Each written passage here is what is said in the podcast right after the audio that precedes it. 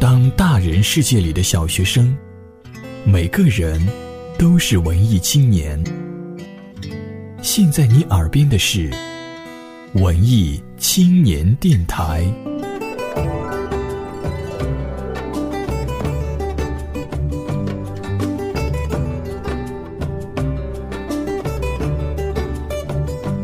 本节目由佳音工作室荣誉出品。人生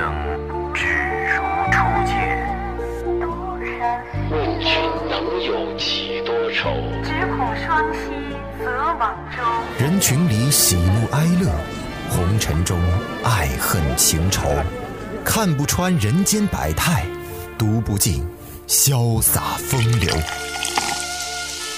不如随我沉醉在蓝房子里，诗酒不休。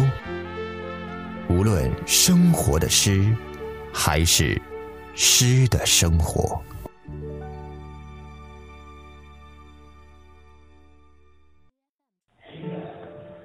各位蓝房子的听众朋友们，你们好。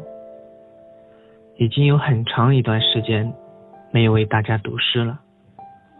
今天与大家分享的是来自作者江南的一首诗，名字叫做《抬头才见四月天》。宿舍楼下，枝繁叶茂。百余岁的香樟轮回生长，枯黄的叶子落下来，像上海的人流般熙熙攘攘。城市里没有三月的芳菲，地上。却堆积着秋天的景象。想要问候春天的人们，空气里是不是散着花香？也许是四月来得太迟，也许是习惯。低着头忧伤，在抬头才见的半空里，微笑的嫩芽又绿遍了香